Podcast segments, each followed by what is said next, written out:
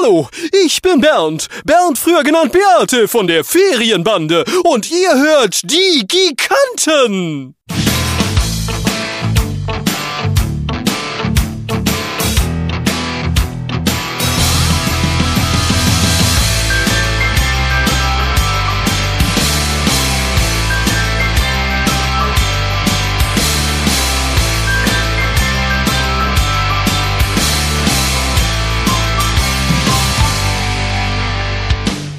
Hallo und herzlich willkommen zur heutigen Folge der Giganten. An meiner Seite wie immer Markus Holze aus Wien. Hallo Markus. Hallo Michael.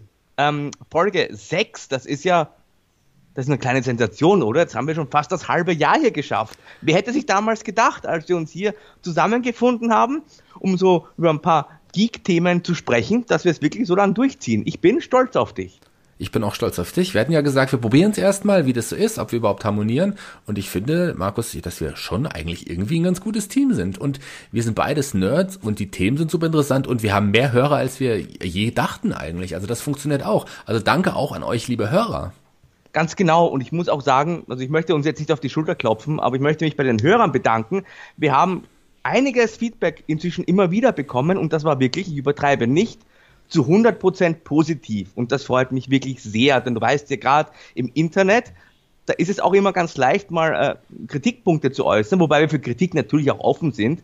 Sind ja noch lange nicht perfekt, aber dass sich da wirklich so viele Menschen hingesetzt haben und uns E-Mails geschrieben haben mit Lob und auch wo sie ihre eigenen Geschichten erzählt haben und ihre Verbindungen zu den Themen und wie sie uns auch teilweise gedankt haben, dass wir hier über diese Sachen einfach sprechen und diese Kindheitserinnerungen noch einmal aufleben lassen, das freut mich halt wirklich sehr, denn ein Podcast ist immer nur gut, wenn er auch von Leuten gehört wird, weil miteinander sprechen können wir auch ohne Mikrofon. Das ist richtig. Aber wir sprechen jetzt gerade via Mikrofon miteinander. Und wir zwei, du hast positives Feedback angesprochen. Wir sind ja auch zwei sehr positive, liebe Menschen. Das haben wir uns natürlich auch verdient. Und für uns ist all das, worüber wir reden, das sind ja auch Kindheitserinnerungen. Also wir sind, freuen uns selber so wie, wie, also als wären wir kleine Kinder, wenn wir darüber sprechen. Also ich saß dort den ganzen Abend, war schon ganz aufgeregt, weil ich wusste, um was es heute geht. Und ich habe mich sehr, sehr gefreut, weil es sind ein paar Sachen tatsächlich heute auch dabei, die mich nicht nur als Kind verfolgt haben oder mich begleitet haben, sondern auch heute noch tun. Und Markus, du darfst uns unser heutiges Thema heute nennen. Unser heutiges Thema sind Classic Sitcoms.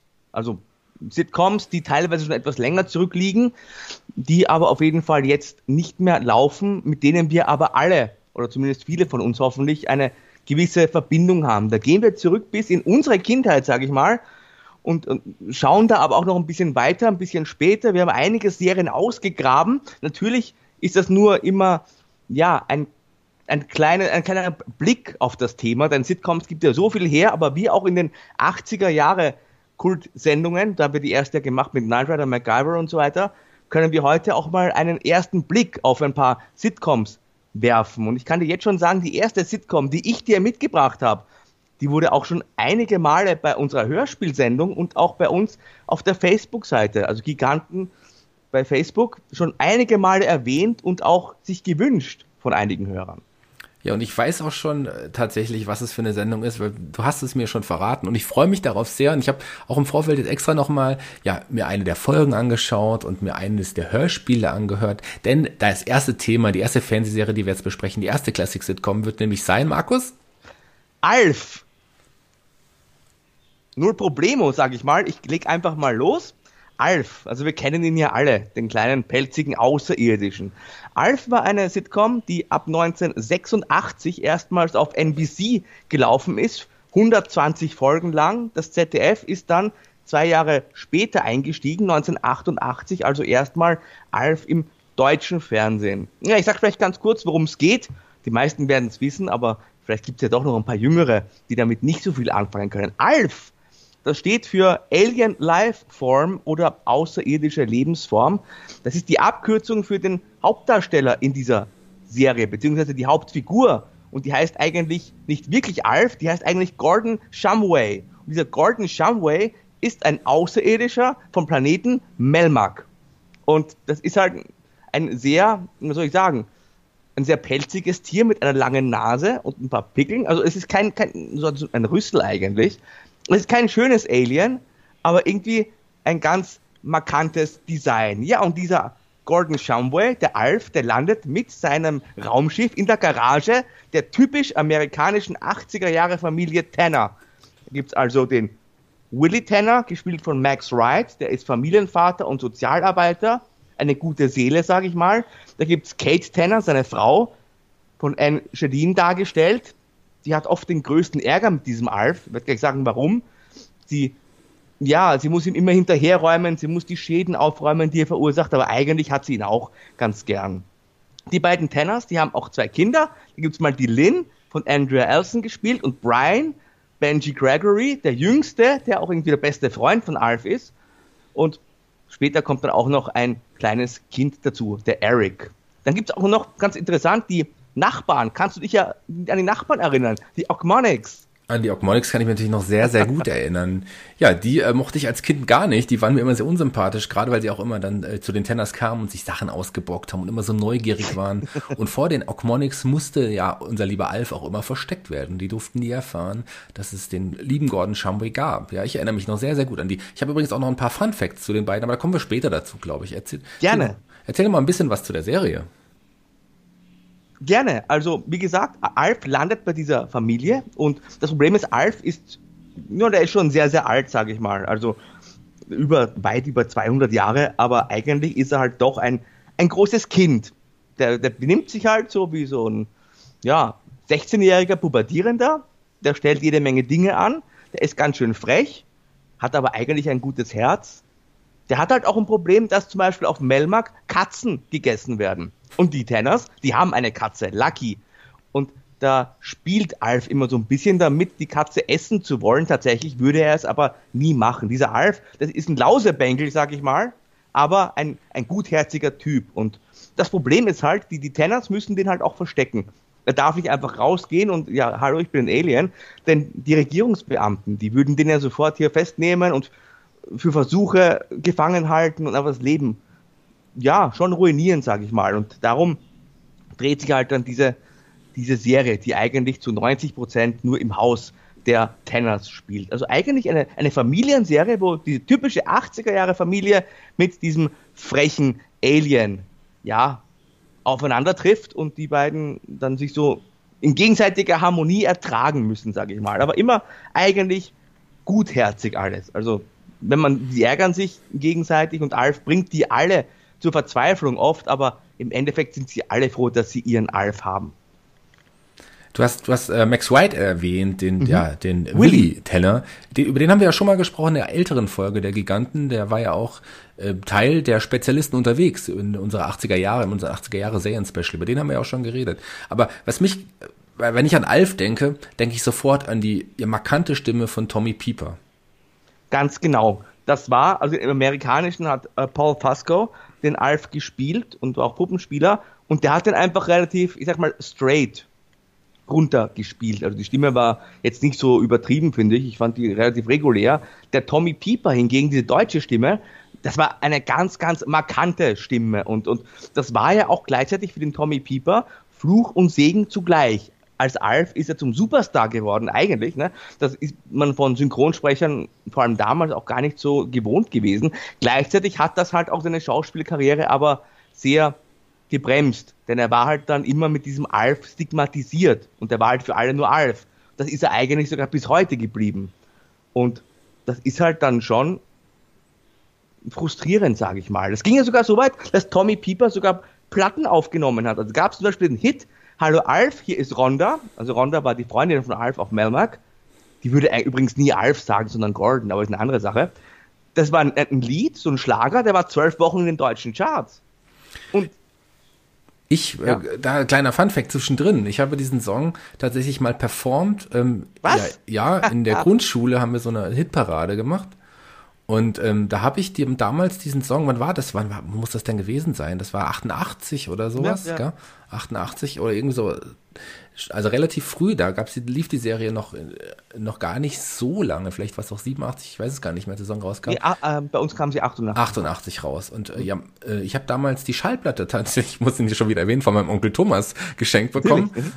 ähm, und ja, und bin damit in, in, in die Schule und wir haben das damals vorgespielt und haben so eine Art Hitparade gemacht. Und ich habe tatsächlich Tommy Pieper, also Alf, gesungen und ähm, ja, die Desiree aus meiner Klasse hat die Ronda-Stimme nachgemacht. Ich kann mir deine Stimme gar nicht als Tommy Pieper vorstellen, deine sanftmütige, volle Stimme und dann hier diese, diese Alf-Version. Ja, ich weiß. Aber ich war halt damals ein großer Alf-Fan. Also neben meinem David Hasselhoff-Poster, meinem Zimmer, äh, hing tatsächlich auch ein Alf-Poster. Das äh, war, war wichtig. Alf in so einer roten äh, Badehose tatsächlich und und zum Surfbrett in der Hand. Das war mal in der Bravo und dieses Foto hing in meinem Kinderzimmer.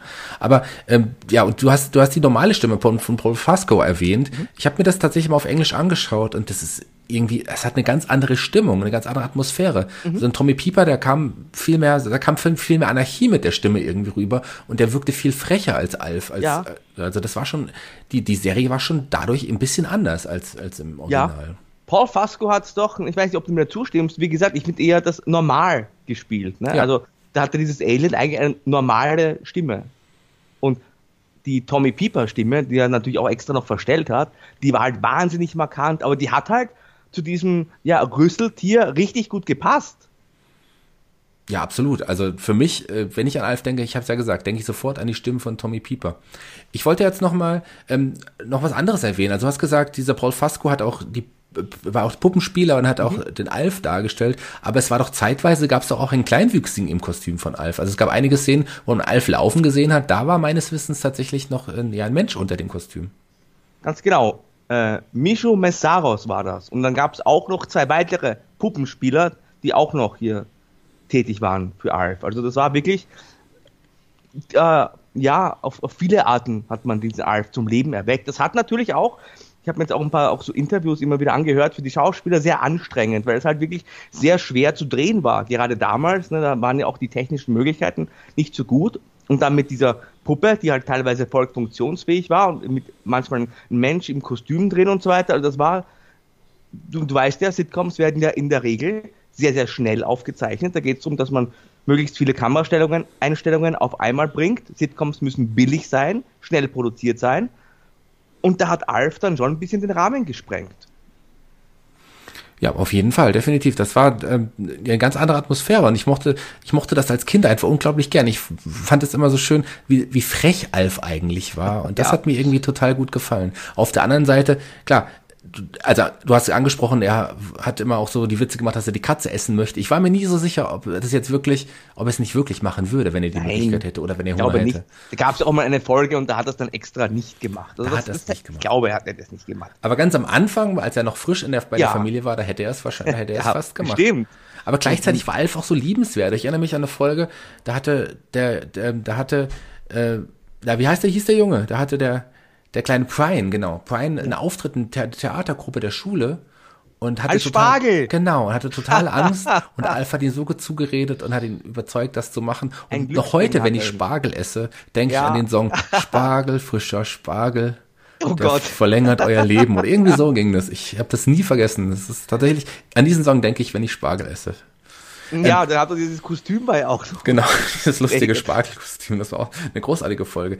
Ja, es, es gab über 100 Folgen tatsächlich auch, aber 120, ja. Ja, es gab aber auch, doch auch einen Kinofilm.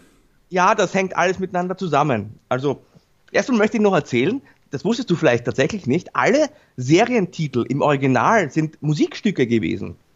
Das also, wusste ich tatsächlich nicht, nein. Da gab es zum Beispiel die Folge Take a Look at Me Now. Im Deutschen hieß die ganz normal Ein Schock fürs Leben. Es gab eine Folge, die ist Oh Pretty Woman, im Deutschen der Schönheitswettbewerb. Es gab auch Stairway to Heaven, Blick zurück nach vorn. Also alle Alf-Serientitel im Englischen waren alles Musiktitel.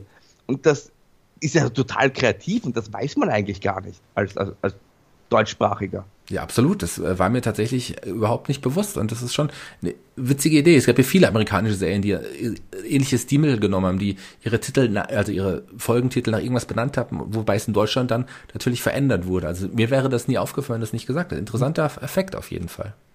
Alpha übrigens auch die erste Fernsehserie, die im Dolby Surround Sound ausgestrahlt wurde.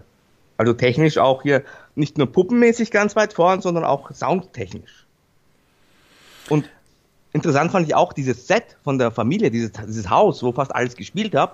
Das war nicht ebenerdig, das war 120 Meter, Zentimeter über dem Boden, also von der Bühne aus nochmal höher, damit diese Puppenspieler da unten hantieren konnten. Okay. Auch das hat natürlich mehr Geld dann gekostet. Klar, kann ich verstehen. Das muss man doch erstmal nach oben bauen. Ähm, ich, ich hatte noch mal ganz, ich hatte da versprochen, dass ich noch ein paar Fun Facts zu Ogmonix sage. Das, Ja, bitte. Machen wir das doch jetzt einfach mal. Ich habe mir, wie gesagt, neulich erst noch eine Folge angeschaut und da ist mir aufgefallen, dass ähm, Trevor Ogmonic oder äh, John LaMotta, der Darsteller des äh, Trevor Ogmonics, ja auch von Norbert Castell synchronisiert wurde, der Mhm. gleiche Synchronsprecher, der auch Homer Simpson synchronisiert hat später, der ja leider jetzt vor einiger Zeit Ja. äh, gestorben ist. Also das ist mir damals nicht aufgefallen. Jetzt, als ich ihn gesehen habe, habe ich tatsächlich musste ich an Homer Simpson denken, weil er auch so eine bekannte Stimme irgendwie hatte. Also immer diese trotteligen Charaktere, wunderbar gesprochen. Ja, absolut. Also absolut hat er das großartig gemacht. Und Ich- ähm, Liz Sherry, oder wolltest du noch was zu Trevor Ich habe auch noch eine, einen interessanten Synchronsprecher für dich, aber Okay, dann, dann, dann mach.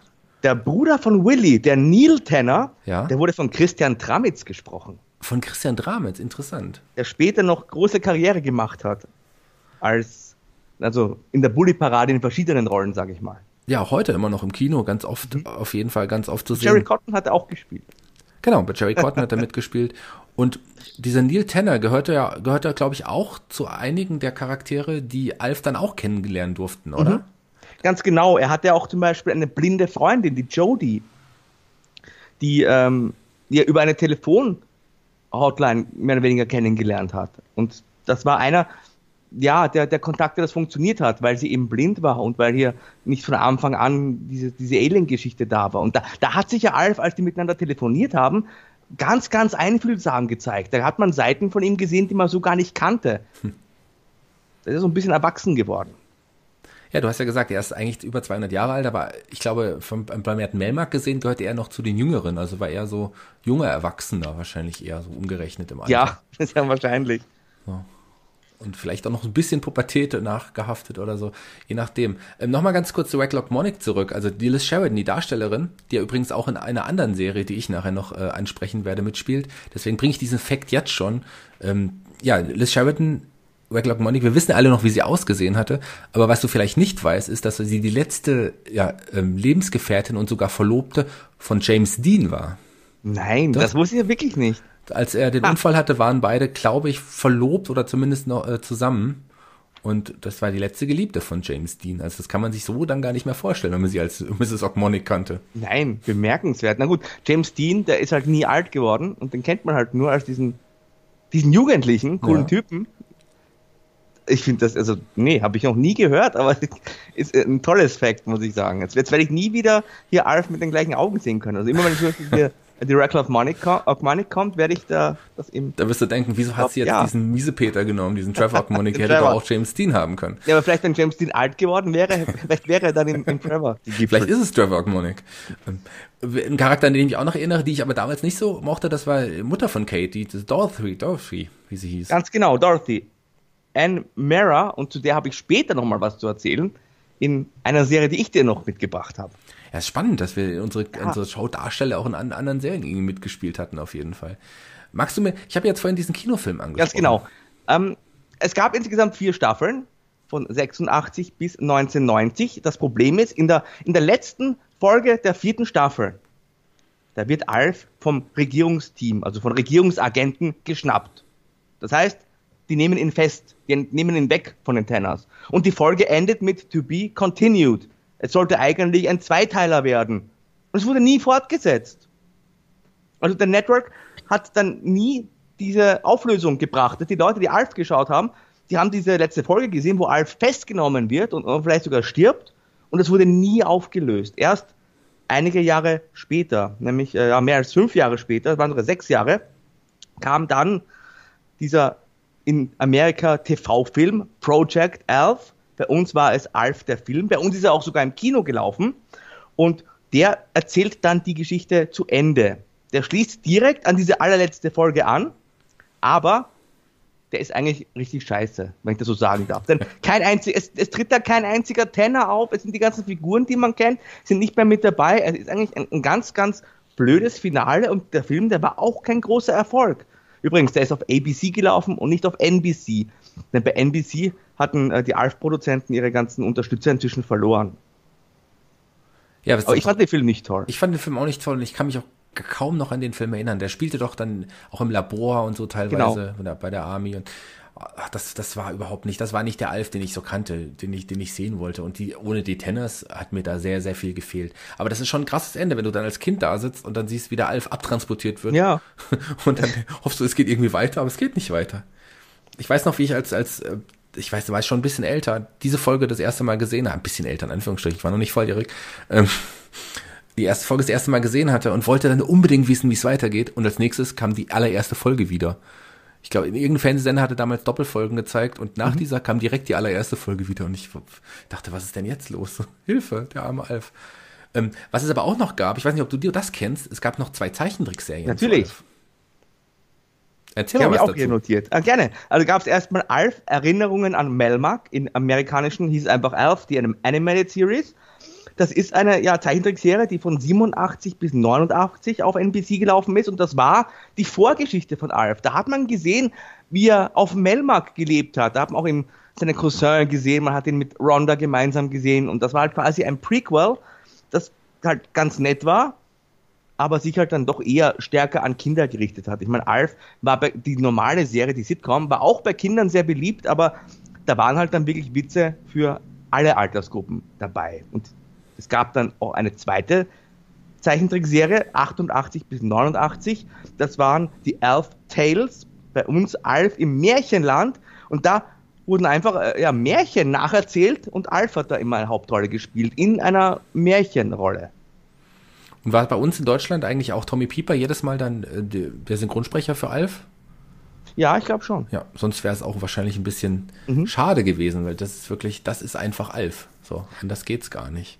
Kannst du dich auch noch erinnern an diesen ganzen Merchandise-Waren, wie viele Alf-Puppen da in den ganzen Läden auslagen und so weiter? Das war ja auch eigentlich der Hammer. Das war unglaublich. Ich hatte eine Alf-Plüschfigur, also ein Plüschtier hatte ich als Alf und so eine kleine Gummipuppe mit Alf. Also die hatte ich auf jeden Fall, das war schon verrückt. Aber es gab tatsächlich nur Figuren zu, zu Alf, aber es gab keine Figuren jetzt zu den Tenners oder sowas. Also es gab ja. unglaublich viel von Alf. Aber ich hätte gerne auch so eine kleine Brian Tenner-Figur mal gehabt, die gab es aber nicht. Es gab auch eine Comicserie, 50 Ausgaben lang im amerikanischen von Marvel produziert, in den späten 80ern. Bei uns hat der Bastei Verlag die Hefte dann als Magazine und als Taschenbücher aufgelegt. Also Alf konnte man auch lesen. In diesen paar Jahren, als die Serie lief, da war Alf wirklich ein, ein mega Produkt, ein mega Branding. Das ging sogar so weit, ich habe das kürzlich gehört von Tommy Pieper, der hat sich hier die Rechte an den Gartenzwergen gesichert von Alf. Und als der die Gartenzwerge auf den Markt brachte, da war der Markt leider schon gesättigt, weil oh. es so viel Alf-Zeugs gab und der blieb dann auf diesen Gartenzwergen sitzen. Ja, der Tommy Pieper, dem hat die Rolle tatsächlich nicht so viel Glück gebracht. Ich habe jetzt vor, das ist schon ein paar Jahre her, ein Interview mit ihm gesehen, ähm, bei irgendeinem Boulevardmagazin, da ging es darum, was er jetzt so macht. Und er meinte, tatsächlich macht der Axel absolut gar nichts. Er bekommt keine Jobs, er ist arbeitslos. Das ist ja, das, was ihm Alf gebracht hat. Eigentlich schade, ne? Er war eigentlich, ich sag mal, vielleicht war er sogar der erste Star unter den Synchronsprechern. Und aber da war dann auch irgendwie, äh, ja, verdammt in dieser Rolle. Ja, so ist es. Also tatsächlich ist dann ist, ist das quasi so sein Lebenswerk gewesen, Alf. Und ich habe ihn noch ein paar Werbespots irgendwie, hat er, hat er glaube ich, noch besprochen, aber ansonsten der hat kleine Rollen. Kleine Rollen immer ja. mal gehabt, auch ich glaube auch in irgendwelchen Seifen, deutschen Seifenopern mhm. hat er mhm. ein paar kleine Rollen gehabt, aber ansonsten tatsächlich äh, konnte er ja in dem Markt keinen Fuß mehr fassen, einfach weil man ihn Schade, immer sofort ja. an Alf denken musste, wenn man ihn gehört hat. Ich glaube ja, wenn man heute Alf nochmal neu auflegen würde, vielleicht irgendwie Alf 30 Jahre später, das würde super funktionieren. Es gab doch vor, wenn ich mich nicht irre, vor fünf, sechs Jahren gab es mal Gerüchte über einen neuen Kinofilm oder zumindest einen Allfilm, den ja. Sony damals produzieren wollte. Ja. Hast du da Infos zu oder irgendwas gehört? Ja, ich habe das auch vor drei Jahren kam irgendwie die Meldung auf, dass man das hier mit CGI machen wollte und so weiter, ganz modern. Aber wie so oft hat, ist das irgendwie nie wirklich weitergegangen in der Produktionsphase. Es war auch ähm, das Originalteam, also Bernie Brillstein und so weiter, die äh, Originalproduzenten hatten sich des Themas angenommen, aber irgendwie ist das nie über die ersten Phasen hinausgekommen. Was schade ist, denn wie gesagt, ich glaube, Alf hat absolut noch Potenzial, auch heutzutage. Und gerade jetzt, wo man ja mit äh, Computereffekten auch so viel einfacher produzieren könnte. Ja, schade. Also wäre vielleicht auch gut so, dass wir keinen neuen Alf sehen, mag sein, aber vielleicht ist, ist es irgendwie auch schade, dass es tatsächlich bei Alf überhaupt gar keinen weiteren Versuch mehr gab, ihn nochmal zurückzubringen. Wahrscheinlich wird es so sein, dass er ein paar Jahren mal im, als Kinofilm dann doch irgendwie wiederkommt mit Twain Johnson in einer der Rollen oder so. ja. Dwayne Johnson als Willie Tanner. Ganz zum Ende möchte ich nur sagen, es gab ja auch die Hörspiele. Da wurden ja äh, alle 90 von in Deutschland 100 ausgestrahlten Folgen als Hörspiele veröffentlicht. Da haben wir aber auch in unserer Hörspielfolge einiges dazu erzählt. Die Gigantenfolge Nummer 4, Hörspielkult, war die vorletzte. Die ihr unbedingt noch hören müsst, wenn ihr es noch nicht getan habt. Ich habe mich auch mal so ein bisschen informiert, nachdem ich wusste, dass wir über Alf sprechen, was aus den ja, Darstellern geworden ist. Mhm. Aber tatsächlich, ähm, außer Liz Sheridan, die Mrs. Ogmonic, die, ich kann es ja jetzt sagen, die bei Seinfeld zum Beispiel noch mitgespielt hat, was wir später noch besprechen werden, ähm, hat keiner der anderen Charaktere mehr wirklich, wirklich länger Fuß gefasst im, im Schauspielbusiness. Und von Willie Tanner, ähm, von Max White, das Einzige, was man so noch mitbekommen hat, waren, er hatte so Nebenrollen in einigen Serien, tatsächlich noch, aber ansonsten ganz bekannt sind seine Alkoholfahrten. Da habe ich ein paar Bilder gefunden, wie er von der Polizei geschnappt oh ja. wurde, mehrfach. Der hatte, glaube ich, längere Alkoholprobleme und sowas. Aber ansonsten weiß ich jetzt von nichts oder bist du, hast du da andere Informationen? Nein, nein, sehe ich ähnlich. Also da, da, die haben alle keine große Karriere gemacht. Wenn man so möchte, ist dann dieser Tommy Pieper-Fluch ja nicht nur auf Tommy Pieper zugetroffen, irgendwie auf fast alle Darsteller. Tja, dann gibt es auch einen Alffluch. Wie wir später erfahren werden, gibt es auch einen Seinfeldfluch, aber der, der Seinfeldfluch war ursprünglich, glaube ich, einmal ein Alf-Fluch möglicherweise. Ja, Alf, tolle Serie, ähm, wird viel zu wenig gesendet auch. Ich weiß gar nicht, ob das überhaupt aktuell irgendwo auf irgendeinem Streamingdienst läuft oder ob man das irgendwo sehen kann. Hm, Streamingdienst glaube ich nicht. Nein, generell haben wir die Streamingdienste bei uns viel zu viel alten Content nicht im Programm. Ja, so leider. Knight Rider, MacGyver und so weiter. Aber dafür waren die DVDs gar nicht so unerfolgreich, glaube ich, von Alf damals. Ja, ja, das denke ich auch. Ich habe mir, auch, hab mir damals auch die Staffel 1 gekauft. Ja, mit Alf, Markus, hattest du ja jetzt eine ja wirklich klassische Liebe, gute Familie angesprochen, die auch immer füreinander einstand. Und ich weiß, dass du die nächste Serie, die du mitgebracht hast, die ist, glaube ich, gegenteilig, die Familie zumindest. Die ist nur wirklich nicht unbedingt immer nett miteinander umgegangen. Denn Markus, deine nächste Serie, die du uns mitgebracht hast, war oder ist Married with Children. Also das ist eine Familie, die nicht nett, aber schrecklich nett miteinander umgegangen ist. Eine schrecklich nette Familie, ja, das ist das Gegenteil einer wirklich heilen Familie. Es wurde damals auch, als das Debüt am 5. April 87 gelaufen ist auf dem Fox-Kanal, quasi als Anti-Cosby-Show bezeichnet. Es war zum ersten Mal, dass ja, Familie anders dargestellt wurde, sag ich mal, im amerikanischen Sitcom-Fernsehen. Denn da war man doch immer schon bedacht, dass am Ende die heile Familie intakt bleibt. Und das war bei Al Bundy und Co. ganz, ganz anders. Fox war damals ein ganz, ganz neuer Kanal, ein neuer Network, der halt große Verbreitung hatte.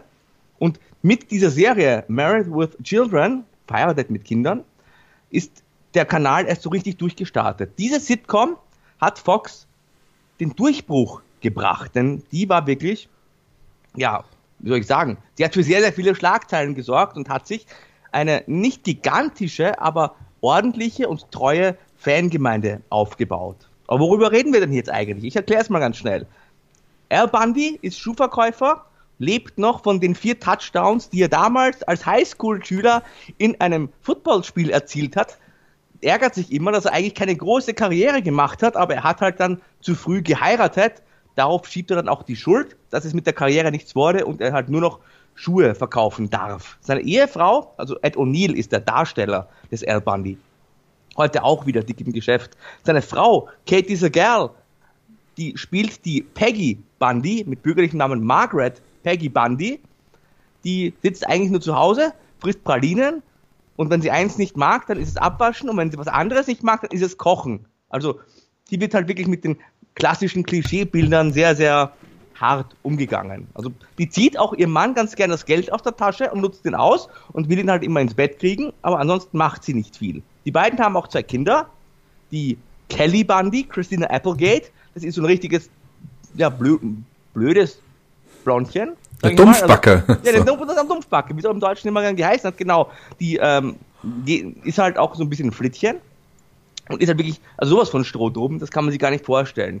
Ihr kleiner Bruder, der Bud Bundy, gespielt von David Faustino, der ist dafür ein, ja, der ist nicht ganz so dumm, aber das ist halt ein Typ, der bei den Frauen überhaupt nicht ankommt und der sich dann immer wieder lächerlich macht, weil er auch äh, klein ist und, und, und hält sich für den geilsten, ist er aber nicht und das ist halt dann auch ein großes Problem. Dann gibt es noch die beiden Nachbarn, die Marcy Rhodes ursprünglich, Amanda Beers. Das ist eine äh, Bankmitarbeiterin, die eigentlich schon eine Freundin von Peggy Bundy ist und sie auch ganz gerne gegen Al so aufhetzt.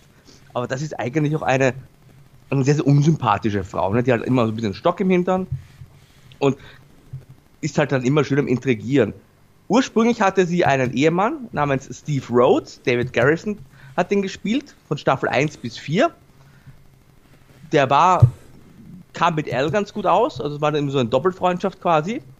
Und der Al hatte dann immer auch so komische Dinge überredet. Später, ab der fünften Staffel, da hat dann David Garrison die Serie verlassen und wurde durch Ted McGinley ersetzt, der Jefferson Darcy darstellt. Das ist auch ein richtiger, ein dummer Mann, aber ein richtig hübscher Mann. Und der hatte auch dieses klassische Rollenbild, dieses Klischee verkörpert. Und ja, das ist halt einfach, das klingt jetzt alles nicht so schlimm, aber es ist halt wirklich ein sehr, sehr derber Humor. Dieser Al Bundy hat ja keinen Spaß im Leben. Und der will ja auch seine Frau gar nicht. Also in der ersten Staffel war es noch ein bisschen anders. Da haben sie sich noch ein bisschen geliebt. Da hat man sich noch nicht ganz so rausgetraut aus dieser Eierschale. Aber spätestens ab der zweiten Staffel, da ging es ja richtig zur Sache. Inwiefern? Was, was, hat, was, war, was hat sich verändert in der zweiten naja, Staffel? Er hat, ja, die, die, die Witze wurden härter und sie hat halt wirklich gar nichts mehr gekocht und, und er hat halt wirklich null Lebenswillen und also einfach die Witze, die waren halt wirklich auch teilweise geschmacklos, sag ich mal. Man hat damals äh, ja, für Skandale gesorgt und hat halt ja wirklich dieses Familienleben furchtbar, ja, äh, man hat es wie eine Karikatur dargestellt, sage ich mal. Also, dass Ehe das Allerschlimmste ist, dass Kinder nur Probleme bereiten und dass halt die Frau auch hm. nichts ist. Und, und äh, wenn du, wenn du jetzt El Bandi ansprichst, da denk, muss ich immer tatsächlich daran denken, dass er Mitglied der großartigen Organisation No Ma'am war. Staffel 8, auch sehr klischeehaft. Ein Männerclub, die National Organization of Men Against Amazonian Masterhood. Und die haben halt als Logo dieses Frauensymbol gehabt und das war durchgestrichen. Das kannst du es heute gar nicht vorstellen. Und in diesem, in diesem Club, in diesem Männerbund ging es nur darum zu saufen in den Stripclub zu gehen oder wie es im Deutschen ist, in die Nacktbar. In die Nacktbar, ich wollte es gerade sagen, genau, darum muss ich immer denken. Da hat man immer, ich habe das Wort sonst eigentlich nie irgendwo jemals wieder gehört, außer bei El Bandi. Und da hieß es tatsächlich immer die Nacktbar.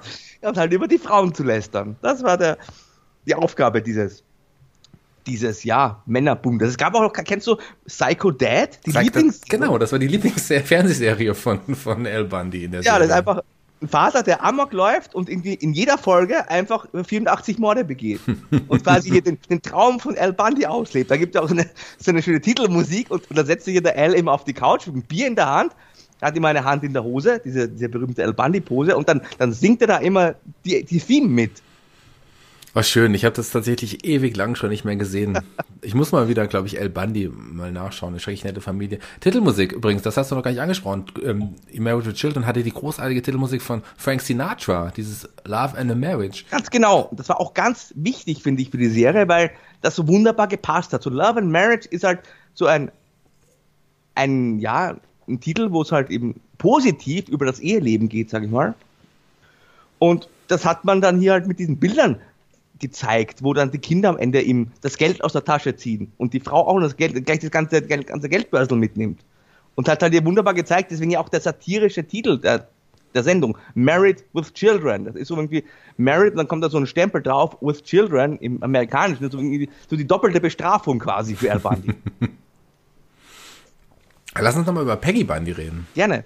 Übrigens, äh, Katie Segal, eine ganz, ganz tolle Schauspielerin, die auch super singen kann. Die hat ja bei Sons of Anarchy nochmal dann so richtig auf sich aufmerksam gemacht. Das ist wirklich eine Frau, die als Peggy Bundy eigentlich auch nur unterschätzt wird, wenn man sie dann nur re darauf reduziert. Das ist richtig, aber ich kenne Peggy, Kate, also Katie Siegel tatsächlich auch als Synchronsprecherin. Ich weiß nicht, ob du das weißt. Die hat äh, bei Futurama spielt sie die äh, ja. Lila, äh, spricht mhm. die Lila tatsächlich. Mhm. Das wusste ich tatsächlich. Ich habe auch ihre Biografie gelesen. Und die hat ja auch, hat auch nicht leicht gehabt. Und eine sehr beeindruckende Frau, muss ich sagen. Und, aber in dieser Rolle natürlich, da, da ist sie erstmals groß geworden. Ähm, gab auch, ja. Aber ganz, ja genau, ganz wichtig, wenn wir über Frauen reden, ähm, das ist übrigens, hat man bei, bei ähm, Schreckliche Familie nie gesehen, aber das ist eine wirklich gut aussehende Frau. Mhm, richtig, Heute, heutzutage noch, ne? Ja. Also, ich da, möchte jetzt auch nicht irgendwas Falsches sagen, aber die ist wirklich, hat sich äh, gut gehalten, klingt immer so negativ, aber sie ist jetzt 64 und sieht aber mindestens irgendwie 20 Jahre jünger aus. Ja, definitiv. Und Hast, die hast du Frisur war mal halt einfach schrecklich. gehört? Was sagst du? Sorry. Ach, Entschuldigung, hast du sie schon mal singen gehört? Ich habe sie äh, auch schon singen gehört, das, was du gerade angesprochen hast, habe ich auch schon gehört. Ähm, tatsächlich eine großartige Sängerin, hätte ich Ja. auch nie gedacht. Also eine sehr, sehr talentierte Künstlerin. Also glaube ich, die für, gerade für die Serienlandschaft enorm wichtig einfach auch war und ist. Ja, absolut. Und irgendwie so, sie sind diese amerikanischen Klassiker ganz gern. Also bei bei Sons of Anarchy war das so Bird on the Wire oder Son of a Preacher Man und das ist einfach, also ich finde das ganz wunderbar. Und ich, ich wusste das ja gar nicht so, dass sie so diese Talente drauf hat, bis ich Sons of Anarchy zum ersten Mal gesehen habe. Und sie hat halt wirklich etwas geschafft, was eigentlich kein Seriendarsteller eigentlich schafft. Also Ed O'Neill dreht ja noch immer, auch äh, Sitcoms. Ähm, er ist aber trotzdem Al Bundy. Aber wenn du jetzt Katie Segal siehst, also ich zumindest, nach, nach Sons of Anarchy, sehe ich nicht mehr die Peggy Bundy in erster Linie bei ihr. Also sie ist da nicht so in diesem Sitcom-Klischee gefangen wie eigentlich fast alle großen Sitcom-Darsteller. Ja, da, hast du recht, die dann in ihrer Rolle festsitzen, an die man, wenn man ihn sieht, eine, eine bestimmte Rolle denkt. Aber ich persönlich finde tatsächlich, dass es Ed O'Neill inzwischen auch geschafft hat, den, ja, den El Bundy-Charakter auch loszuwerden. Weil ich bin aber ein großer Modern Family-Fan. Also du hast Modern Family angesprochen, da spielt er den Jay Bridget auch, die, auch ein Familienvater und ist halt wirklich, kann man überhaupt nicht vergleichen mit der Rolle des El Bundys. Und er hat, spielt das jetzt auch schon, ich glaube Modern Family ist auch schon in der achten Staffel mittlerweile. Ähm, also ich schaue ich schau das auch gerne und für mich ist es jetzt tatsächlich einfach nur noch Ed O'Neill, ein großartiger Schauspieler. Aber ganz am Anfang war es so schwierig, diesen ähm, El Bundy, das El Bundy Laster loszuwerden. Ja. Es war schwierig, diese Serie zu gucken, Modern Family. Aber die ist auch so gut geschrieben, dass es mich dann doch letzten Endes überzeugt hat. Also ich finde, klar, wenn man Modern Family nicht schaut, sieht, sieht man immer noch El Bundy vor sich. Aber Ed O'Neill hat es, glaube ich, auch tatsächlich geschafft. Ja, es hat ja auch viele Preise jetzt als Jay Bridget mit Modern Family gewonnen. Also der ist da, hat das auch besiegt, diesen Fluch, den viele Sitcom- oder Seriendarsteller tatsächlich haben. Und wer es auch zumindest in, in gewisser Weise geschafft hat, ist ja auch Christina Applegate. Die hat ja auch einiges noch gedreht später. Die hat auch einiges gedreht, auch eine tolle Serie. Äh, Dieses äh, Samantha Who fand ich sehr, sehr cool. Mhm, das war genau. eine Serie. Kennt, hast du die gesehen, wo sie irgendwie, Ja. Mhm. glaube ich, ihr Gedächtnis verloren hatte? Habe ich eine Zeit gesehen. Aber auch im Kino ist sie immer noch, äh, noch zu sehen. Bad Anchorman. Moms. Anchorman, ja, genau. Bad Moms, sowas. Äh, Also, und äh, Vacation, die Vacation. Neuauflage der Griswold. Genau, also da ist schon einiges noch, äh, also tatsächlich, viele Seriendarsteller schaffen es nicht auf die große Leinwand oder raus aus den alten Rollen, aber die drei haben es geschafft, obwohl sie zehn Jahre fast diese Serie gedreht haben und man, wenn man sie gesehen hat, wirklich an ihre Rollen dachte. Aber wir, die haben das Gegenteil bewiesen. Also ich weiß nicht, was ein David Faustino noch macht, ob man den noch. Der macht nichts mehr. der Also macht nichts mehr. Ja. Also, Aber man, ich finde das schon toll, weil die halt eigentlich diese, eigentlich hatten die ja wirklich diese Stereotypenrollen schlechthin. Ja. Und sich da zu befreien, also auch die Christina Applegate, dass sie dieses Blondchen, dieses dumme Blondchen hinter sich lassen konnte, das ist schon bemerkenswert. das ist richtig. Die Serie hat sich ja auch ein bisschen verändert in all der Zeit. In der äh, sechsten Staffel, da war zum Beispiel die Peggy Bundy plötzlich im fünften Monat schwanger, weil die äh, Katie Segal im wahren Leben auch schwanger war. Sie hat dann tatsächlich leider eine Fehlgeburt erlitten Oh. und dann wurde die Schwangerschaft einfach aus der Serie genommen, indem man gesagt hat, ja, Al hat das alles nur geträumt. Und, Okay, achso, das wusste ich, Das- konnte, das konnte ich mich gar nicht mehr dran erinnern. und zu Beginn der siebten Staffel gibt es trotzdem einen, einen kleinen Jungen, der heißt Sieben, Oh je. Da hat man dann probiert, diese kleinen blonden Jungen einzusetzen, weil ja die Kinder, Kelly und Bud, schon älter waren und dann nochmal so eine Kinderrolle einzuführen. Da kam aber so schlecht an, dass er nach vier Folgen einfach wieder gestrichen wurde. Und zwar ohne Kommentar. Ja.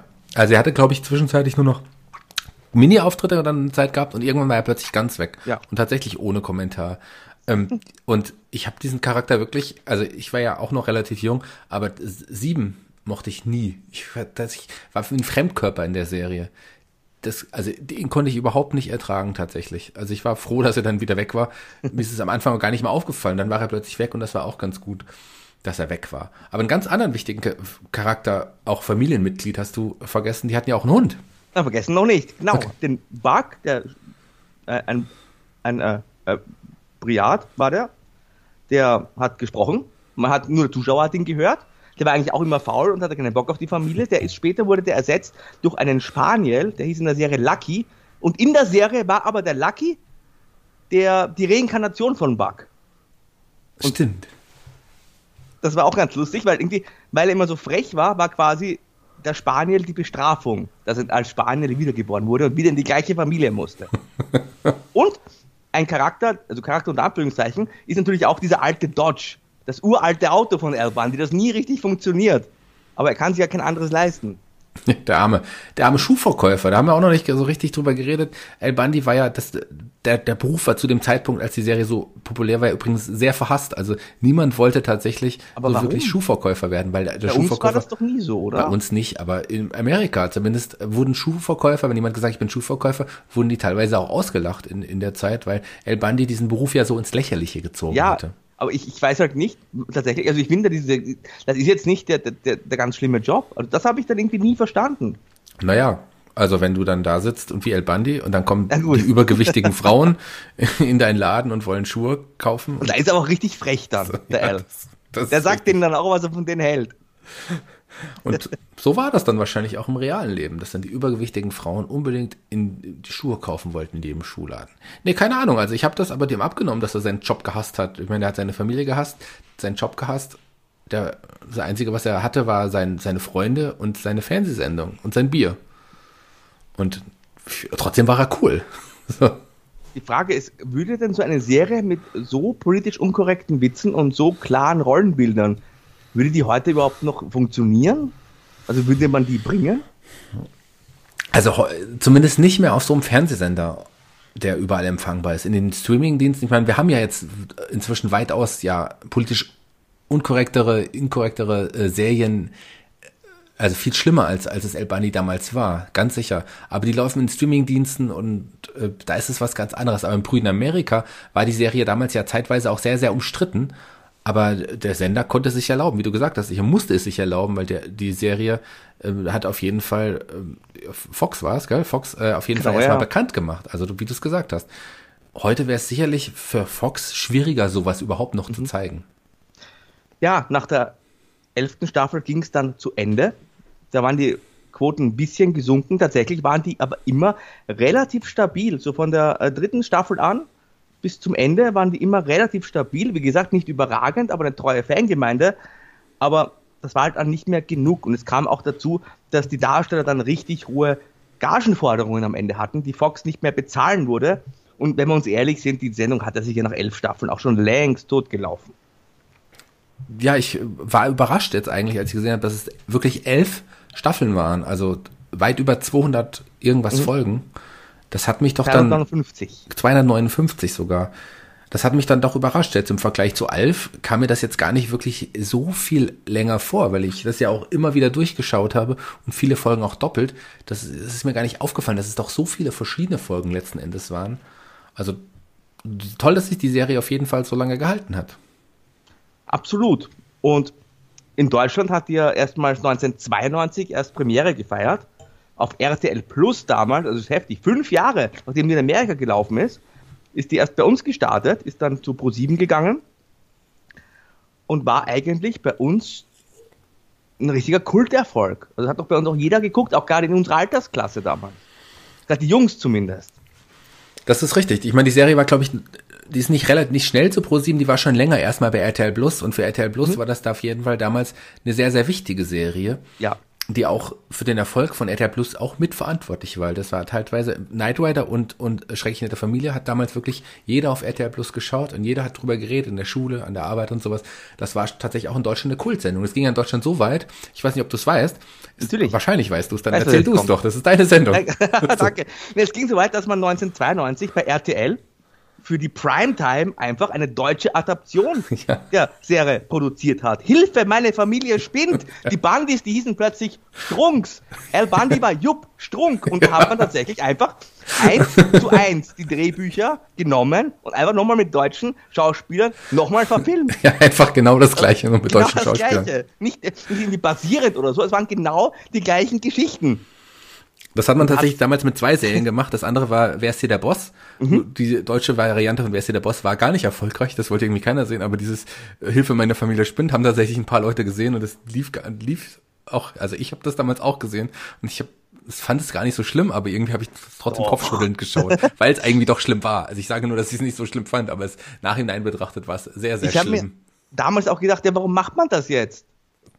Also irgendwie, was soll denn das? Die gleichen Geschichten, die kennt man ja schon. Ja, die kennt man schon. Und dann, das ist nicht El Bandi, oder? Weil ich meine, der sah auch ganz anders aus. Das war ein bisschen, der war ein bisschen kleiner, hatte kaum noch Haar auf dem Kopf und sowas, wenn ich mich richtig erinnere. Ja, ja, ganz genau. Das war schon. Ähm, 26 Folgen gab es davon Okay. übrigens. Von März bis Dezember ist das dann 93 gelaufen. Hat ja auch 92 wurde es produziert. Es gab übrigens auch Comics, wie immer, gab es eine Comicserie von Now Comics 1990. Die haben es auch zu uns geschafft. War auch wieder der Bastei Verlag. Hast du jemals irgendwie die Comics angeguckt?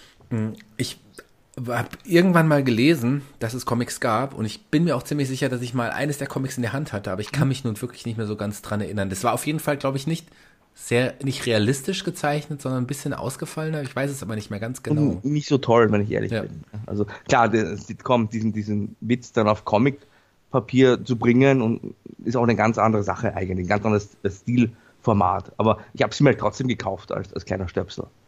Ja, auch zu Recht. Also, Waren ja auch manchmal so Poster dann drin. ja. Stimmt, da war noch Post. Aber ich glaube, ich habe tatsächlich sogar noch eines dieser Comics irgendwie. Ich muss mal nachschauen. Mach mal, dann kannst du es bei uns in der Facebook-Gruppe posten. Die sind wahrscheinlich einiges wert inzwischen auch. Mhm. Ob es sich zu meinen Comics durchdringe, das, das äh, kann dauern. Aber du hast es doch bestimmt auch auf DVD gekauft, die schrecklich nette Familie. Weil auch die gibt es, glaube ich, in keinem Streamingdienst aktuell. Ja, gibt's- richtig, die sind ja eine Zeit lang wirklich rauf und runter gelaufen bei uns. Aber auch hier wieder, sage ich mal, irgendwie schon. Ich meine, jetzt kennt man die halt alle und jetzt möchte man die vielleicht auch nicht mehr unbedingt alle sehen, wenn man die so oft gesehen hat, aber trotzdem irgendwie schon ein, eine Verfehlung. Ich weiß gar nicht, warum das auch nie bei den Streamingdiensten zu finden ist. Es gab es eine Zeit lang bei Amazon Prime, aber nur ganz kurz. Vielleicht haben wir ja Glück und irgendwo gibt es noch Hilfe meiner Familie Spinnt nochmal zu schauen. Nein, ja, das gibt's auf, auf YouTube. Gibt's Das da, gibt's glaub auf YouTube wahrscheinlich, ja. ja. Unglaublich. Hab ich, Ja. Ist mir gerade eingefallen, ich habe da schon bestimmt, ach, wahrscheinlich, ich hoffe seit 1993 nicht mehr dran gedacht, aber eben ist es mir wieder in den Sinn gekommen. Hm. Ich war froh, dass ich es vergessen hatte. Jetzt habe ich aber genug gesprochen erstmal. Jetzt möchte ich auch wissen, was du dir denn heute für Serien für mich und für uns ja überlegt hast. Was möchtest du uns denn vorstellen? Ich habe tatsächlich zwei, eigentlich zwei Serien mitgebracht, woraus jetzt drei geworden sind, wenn ich ehrlich bin. Wahrscheinlich sogar eigentlich dann vier geworden sind. Aber es geht mir eigentlich um zwei der Serien. Die anderen beiden werde ich nur kurz anreißen, weil sie einfach dazugehören. Also die erste Serie, die ich gerne ansprechen würde, das sind Serien, die ich tatsächlich nicht als Kind geschaut habe, sondern erst später als Erwachsener angefangen habe zu schauen und die beide immer noch zu meinen absoluten Lieblingsserien aktuell immer noch gehören und ich tatsächlich auch gerade mit meiner Lebensgefährtin ähm, die eine Serie wieder schaue, komplett. Oh, also ähm, und zwar, weil ich einfach auch, die gibt's auch nicht im Streamingdienst, die habe ich mir auf, auf der Gesamtbox auf DVD gekauft, obwohl ich alle schon in Gesamtboxen, äh, also auf Einzelserien hatte, aber die zehnte und elfte Staffel kam Jahre nicht mehr raus. Und zwar geht's um Frasier. Sehr, sehr tolle Sitcom, die du hoffentlich auch gesehen hast, lieber Markus. Aber um über Frasier reden zu können, muss ich erstmal ein bisschen ausholen, weil Frasier ist tatsächlich ein Charakter, den es vorher in einer anderen Serie gab, über die ich erst sprechen möchte. Und zwar Cheers. Cheers ähm, kennst du bestimmt auch. Cheers Ja. ist 1982 bis 1993 gelaufen. Und das auch auf NBC, auf denen übrigens alle meine Serien, die ich heute dabei habe, gelaufen sind. Das ist so der Sitcom-Sender. Auch alle zeitweise auf dem gleichen Sendeplatz, witzigerweise. Ähm, von 1982 bis 93. Es gab da auch 200, ja, 269 Folgen, wobei es in Amerika 275 waren. In Deutschland waren es 269, weil äh, die einige der Folgen zusammengefasst haben. Also es gab Doppelfolgen, die in Deutschland halt zusammen ausgestrahlt wurden und in Amerika halt in Einzelfolgen. Ähm, und zwar auch elf Staffeln, also im Grunde genauso lang eigentlich wie, äh, wie eine schrecklich nette Familie, witzigerweise. Idee hatten Glenn Charles, äh, Les Charles und James Burroughs und ähm, ja, die Hauptdarsteller waren war der großartige Ted Danson übrigens, der heute auch immer noch in Serien aktiv ist, der ähm, ja, zeitweise der bestbezahlste Schauspieler überhaupt war. In dieser Rolle als, als Sam Malone war er tatsächlich. Und übrigens in jeder Serie, die ich heute anspreche, ist einer der Charaktere zeitweise der bestverdienste Schauspieler aller Zeiten gewesen. Weil die Serien alle, Cheers und Frasier, was ich da anspreche, und das, was ich nachher noch ansage, ich habe es schon verraten, Seinfeld, das sind alles Serien, die mit zu den erfolgreichsten Serien aktuell in der Zeit gezählt hatten. Ähm, in Deutschland lief das tatsächlich in der Erstausstrahlung auf dem ZDF und ist dann später erst gewechselt.